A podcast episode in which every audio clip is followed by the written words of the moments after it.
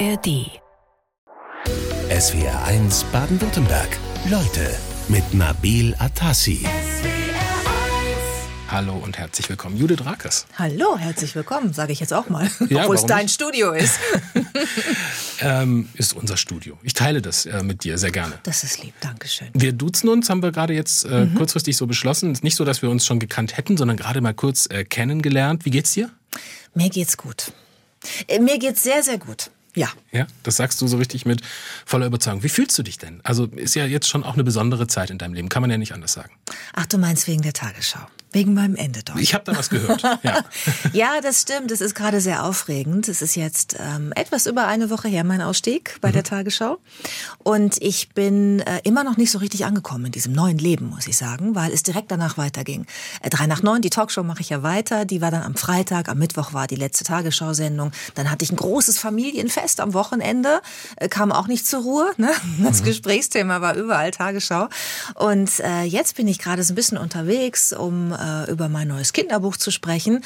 Und da beantworte ich natürlich auch ganz viele Fragen zum Thema Tagesschau. Deswegen bin ich irgendwie noch gar nicht so in dieser Phase, weißt du, wo man mal so in sich geht Ja. und das, was man erlebt hat, mal mit sich selber ausmacht und dass man alles sortiert und in die richtigen Schubladen steckt und so eine Haltung auch zu allem gewinnt. Ich bin immer noch so in der Phase, wo ich so viel so drüber spreche, aber noch nicht so richtig tief in mich reingegangen bin. Das heißt, diesen Moment, in dem du vielleicht mal am Tisch saßt oder auf dem Bett und gedacht hast, oh Gott, was mache ich da eigentlich gerade? Den hat es noch gar nicht gegeben. Doch, den hatte ich direkt. Den hatte ich direkt am nächsten Morgen bin ich aufgewacht und habe gedacht, okay, ich habe es echt durchgezogen.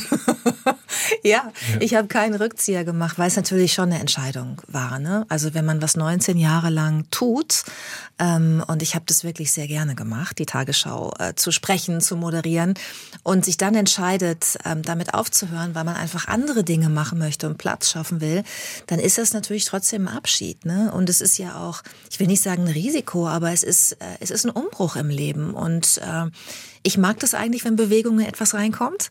Ähm, aber hier ist es natürlich auch so ein bisschen, okay, mal gucken, was jetzt passiert, ob das alles so aufgeht, ne? was ich mir so überlegt habe für meine Zukunft. Ja, da sind wir ganz gespannt. Da wollen wir heute auch äh, gleich mal drüber sprechen. Es ist jetzt so knapp äh, dann äh, ungefähr 14 Tage her äh, mit der letzten äh, Tagesschau. Und dann war es ja doch schon für die Zuschauer eine ziemliche Überraschung. Ne? Plötzlich hieß es, Judith Rakers ist weg. Ähm, jetzt wollen natürlich alle wissen, was war der Grund? Warum hast du dich entschieden, nach 19 Jahren, so eine lange Zeit, bei der Tagesschau aufzuhören? Also es ist wirklich das, was ich auch, ähm, also in meinem Statement auch auf Social Media wirklich auch direkt verkündet habe, um es, um, um Spekulation noch zu vermeiden. Ähm, ich gehe nicht, weil ich mich gegen die Tagesschau entscheide, gar nicht, sondern ich gehe, weil ich mich für etwas Neues entscheiden möchte, für einen neuen Fokus in meinem Leben. Also ich habe in den letzten 19 Jahren äh, neben der Tagesschau, ich war da immer freiberuflich tätig, wie wir alle, die bei der Tagesschau arbeiten als Sprecher und Sprecherin. Äh, ich habe immer schon nebenbei Dinge getan, wie zum Beispiel drei nach neun, die Talkshow moderieren bei Radio Bremen, jetzt glaube ich seit 14 Jahren mittlerweile. Ähm, dann habe ich äh, Reportagen, mache ich seit zehn Jahren, äh, Reisereportagen und auch sozialkritische Reportagen. Und ich äh, moderiere Veranstaltungen und Galas und habe jetzt, und das ist eigentlich der Grund, vor fünf Jahren durch eine ganz private Entscheidung, äh, nämlich aufs Land zu ziehen und mal Gemüseanbau auszuprobieren, eine ganz neue Leidenschaft entdeckt. Und ähm, betreibe jetzt nicht nur den Anbau, sondern schreibe auch darüber. Ich habe also mittlerweile das dritte Buch darüber geschrieben und schreibe schon gerade am vierten und ähm, habe einen Experimentierkasten für Kinder entwickelt und ein Brettspiel und ein Online-Magazin und einen Podcast zu dem Thema. Also ich wach jeden Morgen auf mit einer neuen Idee, die ich umsetzen will, aber es fehlte mir die Zeit. und ähm, ich bin ja im Schichtdienst gewesen bei der Tagesschau, äh, der einen ja auch ganz schön schlaucht und deswegen habe ich ähm, dann irgendwann entscheiden müssen, als ich, glaube ich, zehn Bälle gleichzeitig in der Luft versucht habe zu halten, dass ich jetzt einfach auch, ähm, um mir selbst einen Gefallen zu tun, äh, mich jetzt schweren Herzens verabschieden muss, um einfach Platz zu schaffen für die vielen Dinge, die ich noch tun möchte in diesem Bereich. So ein bisschen lag es ja in der Luft, ähm, Judith Rakers in SW1. Leute, ich habe nämlich mal nachgehört. Da gab es ein Interview letztes Jahr, so äh, ist ziemlich genau ein Jahr her, im Hessischen Rundfunk mit Marielle Milkova. Äh, und die ähm, hat dann nicht nur so eine künstliche künstlich generierte Nachricht vorgespielt, nämlich dass Judith Rakes bei der Tagesschau aufhört. Und das war ja damals wirklich hypothetisch. Äh, sondern die Ach, hat, ja, die hat nämlich die Frage wirklich? gestellt, auf welche deiner vielen Komponenten im Leben, die hast du ja gerade auch mhm. beschrieben, ne? Home Farming, Schreiben, Podcast, äh, Online-Magazin mhm. und so weiter, ähm, auf welche Komponente du verzichten würdest. Kannst du dich an deine Antwort noch erinnern? Ähm, nee, ich habe ich hab mit Sicherheit nicht Tagesschau gesagt, weil das, das stimmt. Was habe ich denn auf gesagt? Keine. Auf keine. Auf keine. Ja, siehst du, weil das war auch so. Ich habe wirklich, wirklich versucht, die ganze Zeit die Bälle in der Luft zu halten und habe immer gedacht, komm, ich schaffe das noch und das noch und habe ich das Projekt noch angenommen, weil ich alles auch wollte und weil ich dann immer denke, wenn man was will, dann schafft man es auch. Mhm. Aber ich musste feststellen, dass auch mein Tag nur 24 Stunden hat und ähm, nein, ich musste einfach eine Entscheidung. Das wurde einfach mhm. zu viel. Wie lange reift denn so eine Entscheidung? Also ich meine, sowas wie die Tagesschau, ja, nehme ich mal an, gibt man nicht einfach so auf. Ja. Da denkt man eine Runde drüber nach. Das stimmt. Das ist wirklich ein Prozess gewesen, der in den letzten Jahren parallel zu diesen ganzen neuen Tätigkeiten stattgefunden hat. Aber erst habe ich einfach immer nur draufgepackt, neue Tätigkeiten und neue Leidenschaften. Ähm, und dann habe ich irgendwann gemerkt, oh, wird aber eng jetzt mit der ganzen Zeit und oh, du arbeitest jetzt jedes Wochenende und du hast irgendwie 16-Stunden-Tage und es ist irgendwie Normalität geworden, dass du auch im Urlaub mit dem Laptop da sitzt.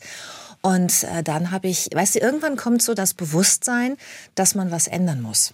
Mhm. Ähm, und dann denkt man drüber nach. Und als der erst, das erste Mal der Gedanke kam, oh, da soll ich mit der Tagesschau, weil das ja der größte Batzen so war. Ne? Also ja, du hast auch mit dem gesagt, Schichtdienst. Schichtdienst, äh, das nimmt ja, eine Menge Zeit in Anspruch. Ja, das, ja. vor allem der Schichtdienst ist halt so, als ob du irgendwie ein, zwei Mal äh, die Woche nach New York fliegen musst, weil du halt diesen kompletten äh, Tages- und Nachtwechsel hast. Weil ja. wir arbeiten ja nicht fünf Tage am Stück in der Frühschicht, ähm, sodass du dich daran gewöhnen könntest, sondern es sind Wechselschichten. Du hast eine Frühschicht, eine Spätschicht, eine mhm. Nachtschicht, eine Tagesschicht. Und das ist halt für den Körper schon auch, also krass. Ich mhm. konnte das immer gut verkraften, weil ich sowieso gerne auch abends arbeite und auch zu Studienzeiten immer mal nachts am liebsten meine Hausarbeiten geschrieben habe.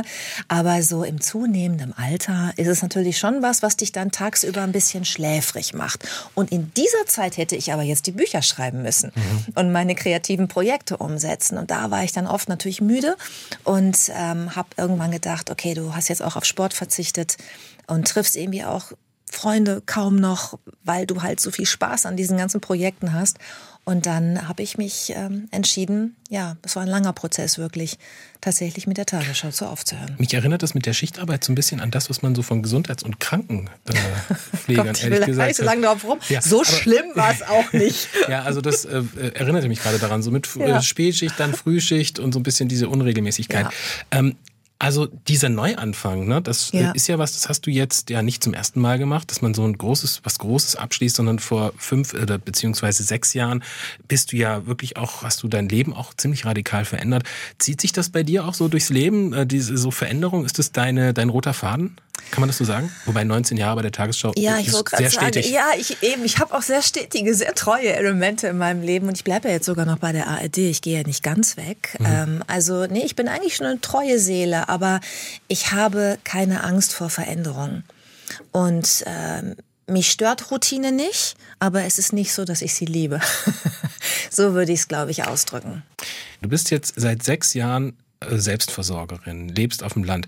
Auch ein ziemlicher Einschnitt. Also im Grunde genommen der, der dem Abschied der Tagesschau vorangegangen ist. Mhm. Äh, Gab es da damals so eine Initialzündung? Ich meine, du hast ja so ein, ich würde mal, ich behaupte das jetzt einfach mal, ohne dich zu kennen, ein Jet-Set-Leben geführt. Hamburg, Tagesschau, Promi sein, roter Teppich und so weiter. Jet-Set-Leben. Äh, dann zieht man ja. einfach so raus. äh, äh an, an den äh, Hintern der Welt, ja, sag ich mal. Stimmt. Du bist ja schon weit rausgezogen. Ne? Das stimmt, ja. Also ein Jet-Set-Leben war es, glaube ich, nicht. Aber tatsächlich habe ich im Studio gearbeitet in der Innenstadt und habe auch da gewohnt.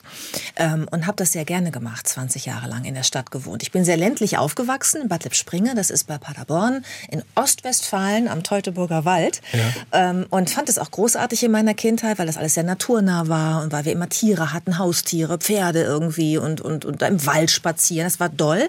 Aber als ich dann in die Pubertät kam, wollte ich weg. Mhm. Und zwar dringend. In die große Stadt. Und Hamburg war für mich die Metropole, in die ich immer wollte. Dieses freie Bürgertum da, diese lange Geschichte der Hanse. Ich fand die weltoffene Stadt mit diesem Hafen. Es hat mich irgendwie alles angezogen. Die Architektur, das freie Bürgertum, was es da schon so lange gab. Das ist mhm. ja auch so ein Geist, der in der Stadt da herrscht. Ja. Ähm, ich, ich wollte da immer hin und hab's dort sehr genossen, wirklich. Aber dann auch, äh, wie jetzt bei meiner Entscheidung, vielleicht ein bisschen mit der Tagesschau, kam irgendwann das Gefühl, okay, ist es noch richtig, wie du lebst? Du hast dich mal entschieden dafür, aber ist es jetzt immer noch richtig? Passt es zu dem, wie du jetzt bist? Passt es zu dem, was dir jetzt wichtig ist? Und die Frage habe ich dann irgendwann mit Nein beantwortet. Und ich hatte so eine innere Stimme, die immer gesagt hat, du musst was ändern. Du liebst die Natur so sehr und lebst jetzt irgendwie mitten in der Stadt, vierte Etage Altbau, äh, kleiner Balkon, das war schön. Klingt aber, aber ganz nett, ja. Ja, total, das war auch lange mein Traum, wirklich. Aber ja. ich habe dann irgendwann immer, wenn ich auf meinen Inselreportagen war ähm, ähm, und, und, und so, ja, auch in so ganz kleinen Mikrokosmen war, habe ich gedacht, doch eigentlich will ich, eigentlich fühle ich mich doch hier wohl. Wenn ich am Reitstall war und auf dem rostigen Stuhl gesessen habe, in den Abendhimmel geguckt habe, habe ich gedacht, jetzt, jetzt bin ich bei mir. Und nicht, wenn ich irgendwie durch die Fußgängerzone flaniere oder irgendwie mein Cappuccino in der Innenstadt Konntest trinke. du das überhaupt in Ruhe noch machen am Schluss? Ja, das ging schon. Das ging schon, mit ja. ein bisschen Tarnung. Ja, das ist vielleicht auch das Schöne an Hamburg. Da gibt es so viele Promis. Äh, nein, aber die Menschen, die Menschen sind so zurückhaltend da. Ja, aber ach, dezent, ja. Ja, dezent. Ähm, ich würde gerne noch mal kurz einen Schritt, weil so viele Fragen gerade in mir aufkamen, noch mal kurz einen Schritt zurückgehen. Ähm, Ostwestfalen aufgewachsen, auf mhm. dem Land. Ähm, was zeichnet einen da so aus? Was, was, was kriegt man da so mit fürs Leben? Naja, eine große Naturverbundenheit, einen großen, ähm, eine große Bodenständigkeit und auch einen äh, großen Pragmatismus. Also der Ostwestfale ist schon sehr pragmatisch. Ja. Jetzt bin ich Tochter eines alleinerziehenden Vaters, das kam noch mal mit dazu. Mhm. ähm, ich bin halt sehr früh selbstständig gewesen, weil ich viel alleine war und äh, das alles hat mich schon sehr geprägt, wie jeden natürlich seine Kindheit prägt, ne? ist ja klar. Ja. Und hast du das dann alles so in die Großstadt mitgenommen und manchmal gedacht, ähm, ich kann hier mich gar nicht so ausleben, wie ich es eigentlich müsste? Ich, muss, ich kann das mehr draußen machen, auf dem Land. Ja, anfangs nicht. Wie gesagt, anfangs Anfangs wollte ich das unbedingt. Das war immer mein Traum. So eine Wohnung irgendwie in so eine Etagenwohnung mit Balkon. Das fand ich ganz großartig. Alles, was man nicht hat, ne? Ja, ich, ja, ich fand es in Tür abschließen raus. Man hat mit nichts mehr was zu tun. Und dann hatte ich mir vorgestellt, dann kann man ja auch reisen und hier machen und dann Freunde treffen und ne, dann geht man ins Restaurant. Das habe ich auch alles gemacht und das war wunderbar. Aber äh, irgendwann habe ich gemerkt, dass mich was anderes glücklich macht, dass ich mich einfach verändert habe, dass meine ähm, ja, die Dinge, die mir wichtig geworden sind, äh, nicht mehr die sind, ähm, also nicht mehr die gleichen wie mit, mit Mitte 20. Und dann kam diese Stimme in mir die sagte, Judith, irgendwie, ne, du musst was tun, du lebst nicht das Leben, was dich glücklich macht, was dich wirklich ausmacht. Und dann war das auch so ein Prozess, weil ich natürlich gedacht habe, oh, wenn ich jetzt rausziehe, bin ich so weit entfernt von der Tagesschau. Wenn ich dann da im Stau stehe und die Tagesschau muss trotzdem pünktlich um 20 Uhr beginnen, ja. Also ich habe mir da schon so ein bisschen Sorgen gemacht, zumal ich äh, mir dann auch noch ein Haus ausgesucht habe, was so am Naturschutzgebiet liegt, ohne, äh, also Bushaltestelle, die nächste ist eine halbe Stunde entfernt. Wir haben keine Straßenbeleuchtung, wir haben kein fließendes Wasser Wasser von der Stadt. Jeder hat einen eigenen Brunnen. Äh, jeder hat eine eigene Kläranlage. Ähm, wir haben teilen uns zu viert eine Stromleitung. Das ist auch immer abenteuerlich. Immer wenn einer eine neue Gefriertruhe anschafft, müssen wir kurz einmal die Luft anhalten, ob jetzt für alle der Strom rausspringt. Also es ist schon abenteuerlich. Judith, was kaufst du eigentlich noch ein? Gehst du noch einkaufen? Ja. Also sieht man dich noch im Supermarkt? Ja, ich wasche nicht mit Efeublättern meine Haare, äh, meine, meine, meine Wäsche. Ja, man könnte die Haare denken, auch ne? nicht. Wenn der Strom da so äh, wackelig ist, sage ich mal. Da, aber ja. ihr habt schon, äh, also es ist schon ja. so, dass ihr ja, also, in der Zivilisation lebt. Ah, es gibt, es gibt äh, Läden, in denen man einkaufen kann. Da muss man halt dann hinfahren irgendwie. Ne? Aber das Schöne ist, da gibt es dann auch immer einen Parkplatz. Äh, also in der Stadt war das ja nicht so. Da musste man ja erstmal immer kämpfen, dass man überhaupt sein Auto irgendwo hinstellen kann, um dann einkaufen gehen zu können. Das ist ja auf dem Land alles anders. Das entstresst auch, finde ich, mhm. dass man einfach so weiß, ne, man kommt abends nach Hause und sucht nicht noch 40 Minuten einen Parkplatz, sondern stellt das Auto ab und geht direkt rein. Das hat also auch was für sich. Und ähm, ja, es ist sehr einsam da, wo ich lebe, aber sehr schön. Wie findet man eigentlich so ein Haus? Also als, als Stadtmensch, der du ja geworden bist mhm. dann über die Zeit, war das so, gab es da so ein, ein, zufälliges Ereignis, dass irgendjemand gesagt hat, Judith, guck mal, da gibt es ein Haus oder hast du dich irgendwann aktiv auf die Suche ich gemacht mich nach aktiv, sowas? Total. Ich habe wirklich ein paar Jahre gesucht. Ja. Ähm, erst dachte ich vielleicht irgendwie so eine Art Ferienhaus, ähm, was Kleines, wo man dann am Wochenende sein kann, dass man rauskommt aus der Stadt, aber das waren alles ja. zu teuer für ein Ferienhaus. Und da habe ich gedacht, naja, vielleicht, wenn ich dann da ganz hinziehe ne, und dann nur noch ein Haus habe und das ist dann das Haus, dann kam dieser Gedanke und dann habe ich dann ein bisschen anders wieder gesucht. Es musste dann wieder stadtnäher sein, dass ich eben morgens auch pendeln kann und abends mhm. äh, und nachts, ne, zu diesen unmöglichen Zeiten. Ähm, und dann habe ich, also wie man das so macht, in, in Zeitungen, im, im, Internet, in Portalen, ich habe Leuten Bescheid gegeben, ich habe Makler angerufen und habe gesagt, ich suche was sehr naturnahes, mit einem großen, großen Garten, wo ich im Idealfall die ganzen Tiere mitnehmen kann und vielleicht sogar das Pferd in den Garten kommen kann, wie bei Pippi Langstrumpf. Ja, und so ist es ja jetzt auch. So also ist es geworden. Es war eine ganz bewusste Entscheidung. Jetzt lebst ja. du auf einem kleinen Bauernhof, kann man schon so sagen. Ne? Es ist eigentlich ein Einfamilienhaus mit einem großen Garten, aber ich nenne es liebevoll meine kleine Farm, weil da eben so viel Flausch und Liebe herrscht. Ja, macht mich, erinnert mich an eine Fernsehserie, die es mal gab. Äh, mich Unsere auch. Farm, ja. Ich gehe auch immer in den Pferdestall und sage, gute Nacht, Elisabeth, gute Nacht, John Boy. Wie schön. ähm, und also genau, und du, du, wie kann man sich das ja vorstellen bei dir? Also eine kleine Farm, ich, ich habe jetzt meine Vorstellungskraft aktiviert, ich sehe also die, die, die Stromleitung, die da so ein bisschen auf halb acht hängt und dann sehe ich einen Zaun, ich sehe Hochbeete und ja, Tiere, und bodennahe Beete und Eika. Alles da. Alles da. Ein Gewächshaus ist da. Es gibt ein großes Gehege für die Hühner. Als ich das Haus ähm, gekauft habe, äh, waren die Hühner Teil des Paketes. Und die, das die waren hätte, schon da. Ja, die waren schon da. Und die hätten mich fast davon abgehalten, das Haus äh, zu kaufen, weil ich bin wirklich tierlieb, aber Hühner fand ich immer unsympathisch Zeit meines Lebens. Ähm, und die gehörten aber nur mal dazu. Das waren so drei alte Hühnerdamen und die Vorbesitzer, die dann, die hatten schon ein Jahr versucht, dieses Haus zu verkaufen. Das wollte keiner haben, weil das halt am A der Welt liegt. Äh, und dann kam ich und interessierte mich und dann sagten sie, ja, aber bitte diese alten Hühnerdamen, die wollen wir jetzt nicht mehr umziehen lassen. Die sterben eh bald an Altersschwäche. Die müssen mit übernommen werden. Das war bei mir auf der Negativliste. Ich, ich schreibe immer so Listen, ne, wenn ich mich für was entscheiden muss, mit positiv und negativ. Und da stand aber bei diesem Haus am Ende nur bei negativ, dass man da diese alten Hühner übernehmen muss, diese Frau. nichts renovieren oder irgendwas? Nee, das war ja bei jedem Haus so, okay. dass ich wusste, da muss ich irgendwie noch ein bisschen was machen. Ja. Ähm, und dann habe ich mich getraut und habe gesagt, gut, dann mache ich das jetzt. Und habe angefangen, mich über Hühner zu erkundigen. erkundigen. Ganz viele Bücher gelesen, war in Portalen unterwegs, weil ich wollte dir natürlich jetzt auch ein artgerechtes Leben bieten. Weil wenn ich was mache, dann mache ich das richtig. Und je mehr ich gelesen habe über diese tollen Tiere, also jetzt tollen Tiere, wie ich finde, äh, desto begeisterter war ich und faszinierter, was die alles können, was die machen. Ich habe gelernt, es gibt Hühner, die legen türkisfarbene Eier und schokoladenfarbige Eier. Ich habe gelernt, es gibt Hühner, die wurden früher mit auf die Schiffe genommen bei den Amerika-Entdeckungen, weil die Eier von denen eine dickere Schale haben und deswegen ungekühlt Monate haltbar sind. Also ich habe so viel gelernt, was mich fasziniert hat über diese Tiere, dass ich mich richtig gefreut habe, dass da diese drei alten Hühnerdamen zum Haus gehörten.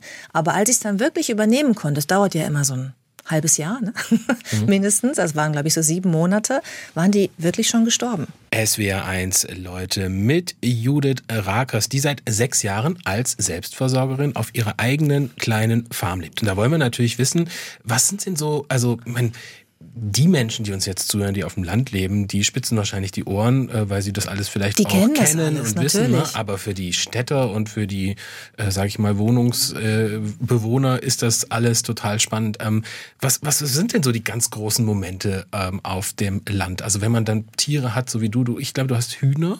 Also ich habe mittlerweile 13 Hühner und auch jedes Jahr im Sommer Küken, weil die dürfen bei mir auch brüten und dann hüpfen und schlüpfen da Küken durch den Garten, was sehr schön ist. Ich habe äh, drei Katzen und ähm, ich habe zwei Pferde, also eine Stute, die ein Fohlen bekommen hat.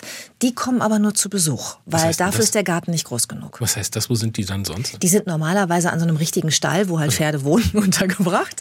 Und äh, manchmal hole ich sie mir für eine Woche und dann stehen sie im Garten, aber sie können da nicht die ganze Zeit, dafür ist es zu klein. Da wäre das Gras abgefressen und dann wäre denen langweilig und so, das geht nicht. Aber es sind deine Pferde, ne? Und das hat ja. bei Judith Rakers auch eine lange Tradition. Also ähm, Pferde begleiten dich eigentlich durch dein ganzes ja. Leben. Ähm, ist ja so ein bisschen ein Klischee, ehrlich gesagt. Bei dir war es aber eine richtige Liebe. Ja, beides, Klischee und Liebe. beides total erfüllt.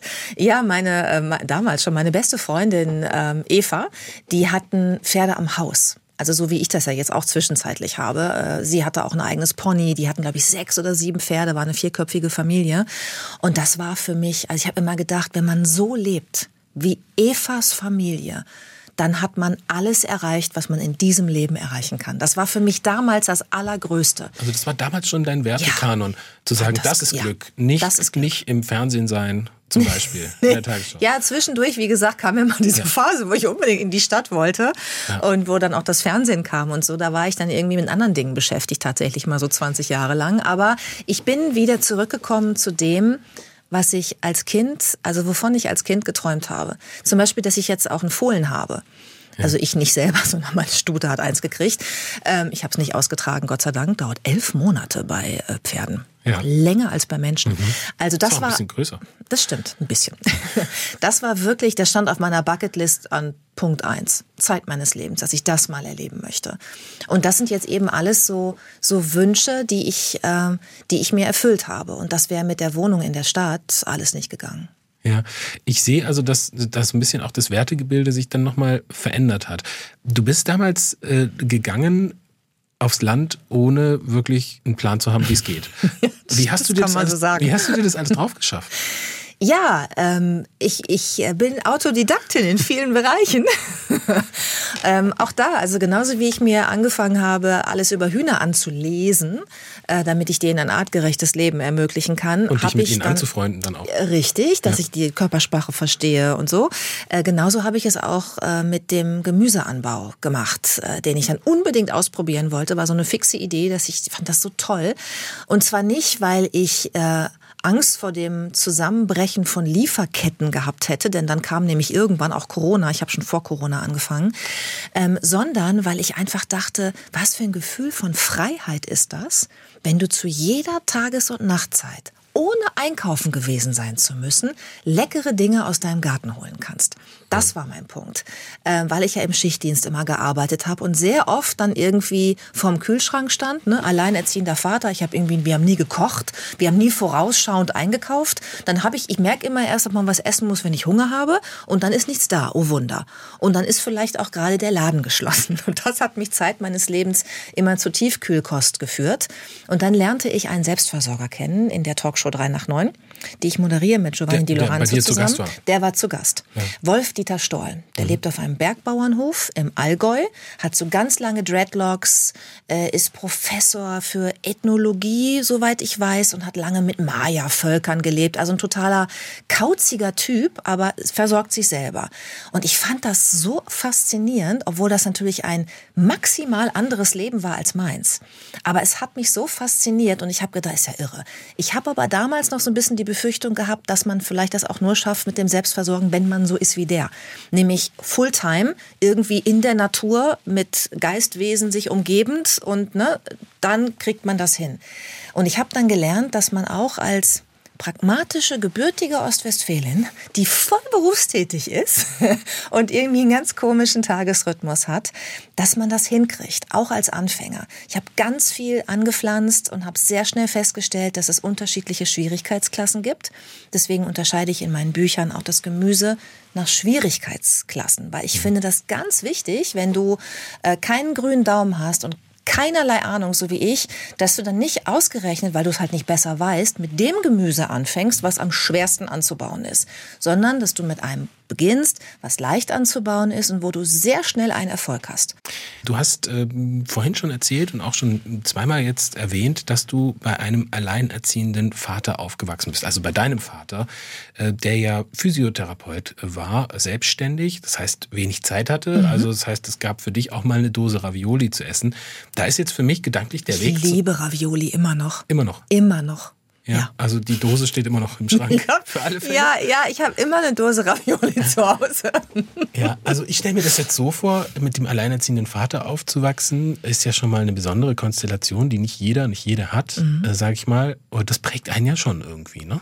Ja, ich glaube schon. Ich habe es aber auch erst wirklich gemerkt, wie sehr es mich geprägt hat, als ich erwachsen war. Mhm. Weil ich dann feststellte, ach, meine Freundinnen können gar nicht mit der Gärungssäge umgehen. Und nee, die haben auch noch nie Dachpappe genagelt. Okay, und die können kochen, aber dafür kenne ich mich mit den unterschiedlichen Modellen und Einspritzermotoren aus. Also ich bin einfach, äh, ja, offensichtlich anders erzogen worden, was dann so gar nicht Klischee ist, weil wir ja vorhin über Mädchen und Ponys und Pferde sprachen. Ja. Das hatte ich in meinem Leben, aber ich hatte auch immer diese Heimwerker, diese wir packen jetzt an, wir bauen das selber und ne, wir mhm. setzen das jetzt um Komponente in meinem Leben. Wobei ich sagen muss, dass ich ähm, in den Zeiten, in denen ich mit meinem Vater gewerkelt habe, oft nur so Handreichertätigkeiten ausführen durfte, Dinge anreichen, ja. ne? schon mal vorbereiten. Äh, und Aber jetzt passiv ich, mitgelernt. Passiv mitgelernt und ich musste auch öfter mal was machen. Jetzt muss ich sehr viel machen, weil er hilft mir immer noch gerne bei meinen Bauprojekten. Aber jetzt äh, muss ich also vom Sägen bis zu kannst du mal unten nageln, bis anhalten, weil er steht jetzt eigentlich nur noch daneben und gibt Anweisungen und ich muss es, ich muss es dann aber, ausführen. Aber der Vater ist dann schon angerückt auch ins Haus ja, und hat mitgeholfen. Ja. Der ist Zeit meines Lebens. Wir haben wirklich eine enge Beziehung insofern, als dass wir ein sehr humorvolles Verhältnis miteinander haben und wir uns auch immer aufeinander verlassen können. Und äh, egal was war äh, in meinem Leben, wenn was gebaut werden musste, dieser Mann ist angerückt. Ist er auch eine Vertrauensperson für dich? Also ist Total. er auch der, der als erstes große Entscheidungen erfährt? Nein, das nicht mehr. Das nicht. Nein, das nicht mehr. Da habe ich mittlerweile auch andere Menschen in meinem Leben, die ich dann zuerst anrufe.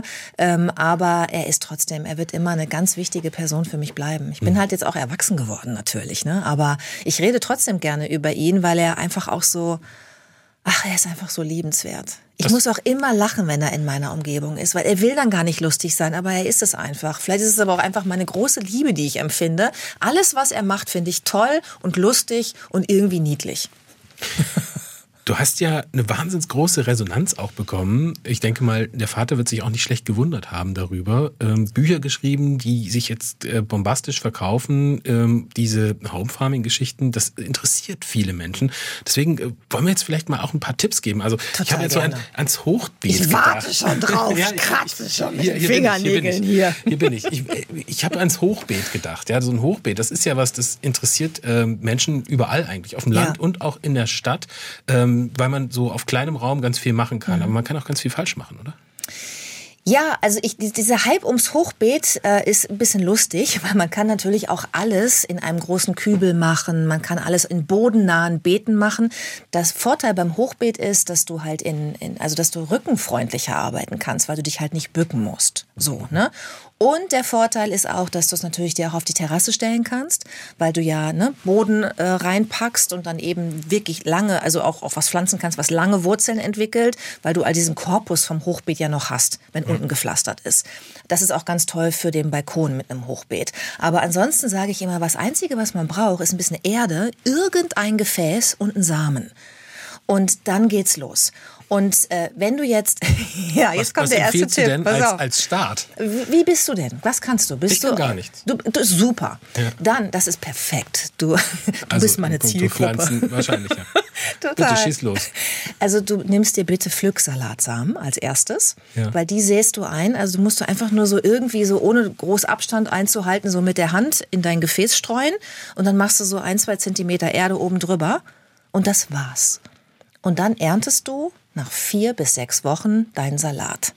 Und wenn du immer nur die äußeren Blätter so ne, und abschneidest und pflückst, wächst er auch immer wieder nach. Das heißt, es ist auch nicht so schwierig wie bei Kopfsalat, der, wenn er dann irgendwann geschossen ist, ist er bitter geworden. Also du bist ein bisschen entspannter bei Pflücksalat und Schnittsalat.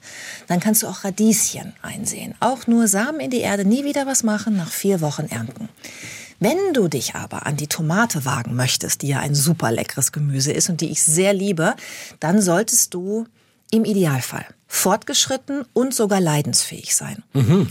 Weil die Jetzt Tomate möchte im März vorgezogen werden. Bitte nur im März, nicht im November und auch nicht im August. Dann wird das nichts. Im März. Dann möchte sie vielleicht keimen, vielleicht aber auch nicht. Wenn sie gekeimt ist und sie ist so 10 Zentimeter hoch, möchte sie bitte ein eigenes Töpfchen haben. Ja, dann möchte sie Anfang Mai rausgesetzt werden, stundenweise, an die frische Luft, um sich zu gewöhnen, an die Sonne und an den Wind. Das geht so zwei Wochen, diese Gewöhnungsphase. Wie bei so einem Kind, was du an die Kita gewöhnen musst, Stress. Ja, du musst das irgendwie betreuen, diese Pflanze. Schöner Vergleich. Dann, ja, und dann möchte sie Mitte Mai möchte sie an ihren endgültigen Standort gepflanzt werden.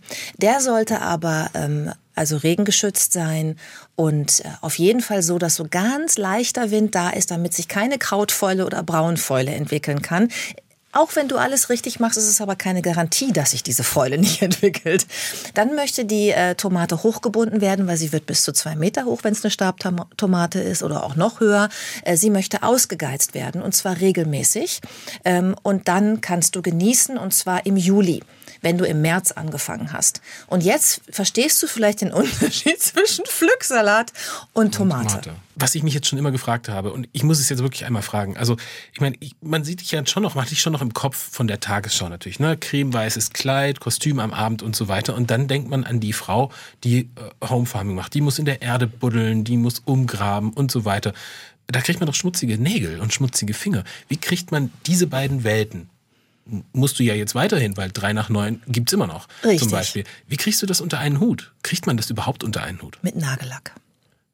Das sind jetzt die Nägel, aber auch sonst. du machst einfach dunkelroten Nagellack auf die Nägel, die du nicht mehr sauber kriegst. Ansonsten hilft Waschen oder Schrubben. Äh, und ja, für mich war das ehrlich gesagt, äh, um die Frage ernsthaft zu beantworten, äh, für mich war das nicht so eine große Diskrepanz, weil das ja schon immer Teil meines Lebens war. Also auch als ich in der Stadt gewohnt habe, habe ich ganz naturnah Urlaub gemacht, bin am Wochenende irgendwie zum Pferd an den Stall gefahren, ja, und äh, habe deswegen immer schon in beiden Welten gelebt. Ich habe jetzt nur der Natur ähm, quasi 100 Prozent eingeräumt in meinem Leben. Ich habe das, das, das Gewicht habe ich verändert, aber es ist nicht so, dass ich früher nur Blazer und Pumps im Schrank hatte und jetzt plötzlich dann da stand und dachte, oh, jetzt muss ich ja mein erstes Paar Gummistiefel anschaffen. Also bei mir gab es auch auf Instagram äh, von Anfang an eher Schip-Tutorials als Schmink-Tutorials. Und ich, äh, also es ist schon wirklich ganz authentischer Teil meiner Persönlichkeit. Fühlst du dich in den letzten Jahren jetzt auch freier? Weil, also ich zitiere dich mal, ich lasse mich nicht mehr von äußeren Zwängen beeinflussen. Das hast ja, du mal gesagt. Das stimmt. Ja, fühlst du dich freier auch? Ja, total. Mensch? Ja, aber ich glaube, es hat was mit dem Alter auch zu tun. Also das höre ich von so vielen Freundinnen und Frauen in meinem Alter, dass du, ich bin jetzt 48. Ich hätte ähm, nicht gefragt. das ist lieb von dir, aber auch damit gehe ich, ich gehe ich total offen um, stehe dazu. Also ich habe mir früher wirklich Gedanken gemacht, dass ich irgendwie in meine Kleidergröße 36 passen wollte. Ja. Und irgendwann war es mir einfach egal. und jetzt sind es zwei Nummern mehr und ich bin trotzdem glücklich. Ähm, ich vielleicht war früher auch glücklich. Ja, weiß ich nicht, vielleicht ein bisschen entspannter. Anders glücklich. Ja, ich war früher auch glücklich, aber ich habe mir irgendwie mehr Gedanken gemacht um Dinge, wo ich jetzt denke, ach komm, ist doch egal. Und wenn ich jetzt Lust auf was habe, dann esse ich das. Und wenn das nachts um zwei Uhr ein halbes Nutella-Glas ist, dann ist es halt so. Ja, also es ist nicht mehr so, dass ich mir so, äh, die Disziplin lässt etwas nach. Mhm. Weil auch, äh, man wird so, ich glaube, man wird einfach, ja, irgendwie netter mit sich selber. Also ich kann über vieles hinweggucken, was mich früher auch gestresst hätte. Und ich, vielleicht hilft da, also das Alter ist ein Punkt, aber möglicherweise hilft da auch der Garten. Weißt du, du siehst das ja auch, dass dann irgendwann wird die Möhre halt schrumpelig. Ist so. Verliert Wasser, wird gummiartig. Ja, das ist der Lauf, das ist der, der Lauf der Dinge. Und so fühle ich mich auch manchmal. Ja. Es ist so. Ja, im, im Fall der Möhre, wenn du die jetzt bei dir ziehst, machst du das auch? Was denn? Bei dir im, im, im Garten, also in deiner Farm? Selbstverständlich. Und ja. da kommt jetzt das Hochbeet zum Tragen, denn da kannst du dir tollen Wühlmausgitter unten reinlegen, wenn du es eh schon baust selber. Und dann hast du kein Problem, dass dir die Wühlmäuse von unten das Wurzelgemüse wegfressen. Da sind wir nochmal beim Thema äh, Tipps, nämlich Schädlingsbekämpfung ist ja auch so eine wichtige oh, ja. Geschichte. Ja, Wühlmäuse hältst du ab, indem du eine physische Barriere schaffst? Wühlmausgitter, genau. Muss man nichts mit Gift machen oder mit Fallen. Einfach eine Barriere. Mhm. Und das hilft im Übrigen auch bei Schnecken, was ja immer das größte Problem ist, wo ich die meisten Fragen zu bekomme. Ich habe schon ganze Podcast-Folgen gemacht dazu. Die Schnecken fressen meinen Pflücksalat. Die Schnecken fressen deinen Pflücksalat, genau. Und das möchtest du vielleicht nicht. Nein. Wenn du diesen Pflücksalat und du bist dann so stolz, weil du hast es geschafft und dann kommt die Schnecke und es ist alles weg. Oder noch schlimmer, der Kohlweißling und der ganze Kohl ist weg über Nacht. Äh, also gegen fliegende ähm, Insekten, die da ihre Eier reinlegen, helfen einfach nur ein Netz, was man drüber legt, am besten im Mai schon, bevor sie kommen und wenn sie ihre Eier ablegen wollen. Und bei Schnecken hilft es, dass dass du einfach nur einen Schneckenzaun setzt. Also auch ein mechanisches Hindernis. Diese Schneckenzäune sind so wie so, ja, so Metallleisten und die haben oben einfach wie eine Eins. Aber noch mit so einem kleinen Knick dran. Und das ist einfach vom Winkel her so, dass die Schnecke sich so kopfüber nicht drumherum schleimen kann. Das heißt, du musst kein Gift einsetzen, mache ich sowieso nicht in meinem Garten. Du musst äh, nicht irgendwie was Fieses machen, wie die Schnecke durchschneiden oder was man früher Schreckliches gemacht hat. Du hast einfach nur ein Hindernis, sie kommt nicht ins Beet. Darfst aber nicht den Fehler machen, den ich gemacht habe, dass du Kohlrabi in die erste Reihe neben den Schneckenzaun pflanzt, weil der bekommt so lange Blätter, dass sie irgendwann auf den Rasen nebenan ragen und dann benutzen die Schnecken das Blatt vom Kohlrabi als Rutsche in dein Beet. Ich bin begeistert. Kann man Workshops bei dir machen? Äh, nein, aber nein. Ich überlege aber, ob ich nicht mal in dieser Richtung was anbiete. Im Moment bleibt es noch bei dem Online-Magazin, ist übrigens kostenlos. Ne? Darf ich vielleicht einmal sagen, weil es kostenlos ist? www.homefarming.de. Gibt es ganz viele Tipps äh, für umsonst. Tue Gutes und sprich darüber. Das tut sie auch. Judith Rakers, Journalistin, Moderatorin und Selbstversorgerin. Sie macht ein Online-Magazin, einen Podcast und ähm, mit dem Home Farming bist du inzwischen auch eine richtige Unternehmerin geworden. Also da gibt es einen Shop, da verkaufst du unterschiedliche Dinge und so weiter. Ähm, das hat, nehme ich mal an, so viel Raum in deinem Leben eingenommen, dass du das jetzt einfach hauptberuflich machst. Ja, richtig. Das ist eins, das ist also eins der vielen Projekte, die ich jetzt gerne umsetzen möchte, dass ich mich da weiter konzentrieren will auf diese Dinge. Ich habe eine kleine Redaktion aufgebaut in den letzten anderthalb Jahren für das Online-Magazin. Ich produziere den Podcast komplett selber. Äh, auf der kleinen Farm habe ich ein kleines Ministudio eingerichtet ähm, und äh, dort kann ich dann auch so tolle Sachen machen wie ähm, das Kinderbuch, was ich gerade geschrieben habe, einlesen. Äh, das ist dann eine Funktion, die gibt's umsonst mit dazu. Die Kinder geben so einen kleinen Code ein und dann lese ich ihnen vor weil, äh, weil du gerade sagtest, tue Gutes und rede darüber. Mhm. 40 Prozent der Kinder in Deutschland wird selten oder nie vorgelesen. Ich engagiere mich da für den bundesweiten Vorlesetag. Und als ich das Kinderbuch geschrieben habe, wo es auch um Gemüseanbau geht, habe ich gesagt, das machen wir jetzt mal so, dass die Tonspur umsonst mitgeliefert wird. Ich kann das ganz, also kostenfrei produzieren bei mir im, im, auf der Farm im Podcaststudio und die Kinder können sich dann die Seite von mir vorlesen lassen. Mhm. Das Buch heißt, wie soll es auch anders sein, Judiths kleine Farm. Ähm, dass du das geschrieben hast, also ist das schon die äh, Antwort auf die Frage, wie es dazu kam? Also praktisch diese Vorlese, dieses Vorleseengagement, hat das dazu geführt, dass du gesagt hast, dann kann ich auch gleich ein Kinderbuch schreiben? Nee, das kam eher, dass ich dachte, ich will es auch gleichzeitig vorlesen. Ich will kein extra Hörbuch machen, was man dann kaufen muss. Ich will es mitliefern. Das kam eher daher. Die Idee, ein Kinderbuch zu schreiben, ähm, entstand, weil die Kinder, die bei mir auf der Farm sind, ich habe Nachbarskinder, ich habe Kinder in der Familie, ich habe selber keine leider, aber ähm, ich habe viele Kinder zu Besuch und das ist immer, es, mir geht das Herz auf, wie die durch den Garten laufen, mit was für einer Neugierde, mit was für einer Freude an den Dingen. Und ich habe das ja auch.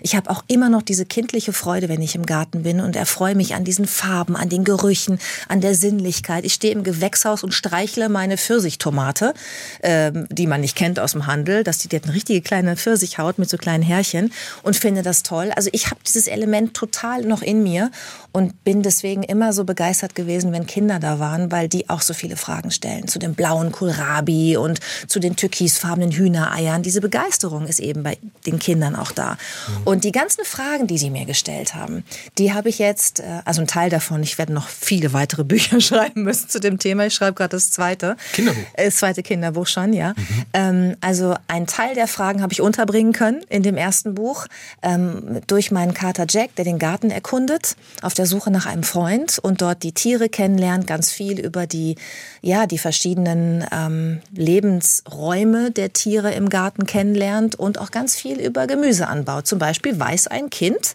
nachdem es dieses Buch vorgelesen bekommen hat, was man macht gegen Schnecken.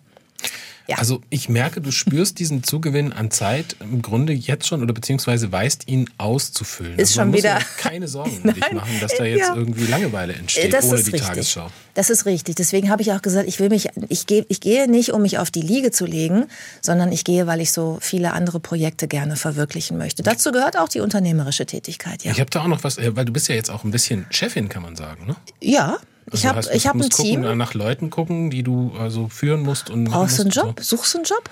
Du Im bist Augen? gut. Ich glaube, ich hätte äh, dich okay. gerne im Team. Also das höre ich wahnsinnig gerne. Ich, vielleicht komme ich irgendwann drauf zurück. Ich werb dich ab. Lieber SWR. ähm, aber ich habe noch was, eins würde ich gerne noch ansprechen, weil ich habe nämlich noch was gehört. Nämlich, dass du an einem Brettspiel auch noch arbeitest. Richtig. Also das nimmt ja kein Ende. Das stimmt, das ist jetzt sogar schon fast fertig. Es, jetzt kommt nach dem Kinderbuch, was jetzt gerade erschienen ist, äh, Mitte Januar, kommt äh, noch ein Experimentierkasten für Kinder, dass die Kinder auch direkt loslegen können. Und dann kommt ein Brettspiel für die ganze Familie, wo man dann äh, spielerisch das lernt, was für den Garten wichtig ist. Mhm.